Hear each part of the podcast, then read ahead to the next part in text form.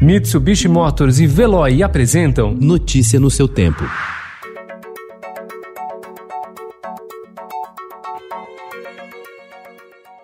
Olá, seja bem-vindo. Hoje é sexta-feira, 16 de outubro de 2020. Eu sou Gustavo Toledo, ao meu lado, Alessandra Romano. E estes são os principais destaques do jornal Estado de São Paulo.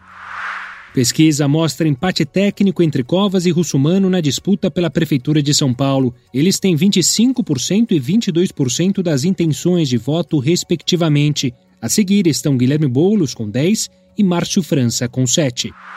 Ação na Justiça mira super salários na Câmara Municipal.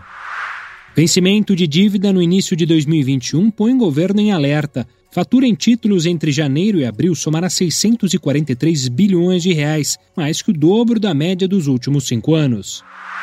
Surto europeu ameaça recuperação mundial. Ministro do STF afasta senador flagrado com dinheiro na cueca. Polícia busca 21 criminosos soltos por Marco Aurélio. Ofício do governo omite elo de espiões com a BIM. Biden bate recorde de arrecadação e tem 432 milhões de dólares. Volks produzirá caminhões elétricos no país. Roteiro para o fim de semana. Entre as atrações, mostra da paulistana Flávia Junqueira no reaberto Farol Santander. O novo normal nos palcos, Companhia Bendita Trupe estreia comédia.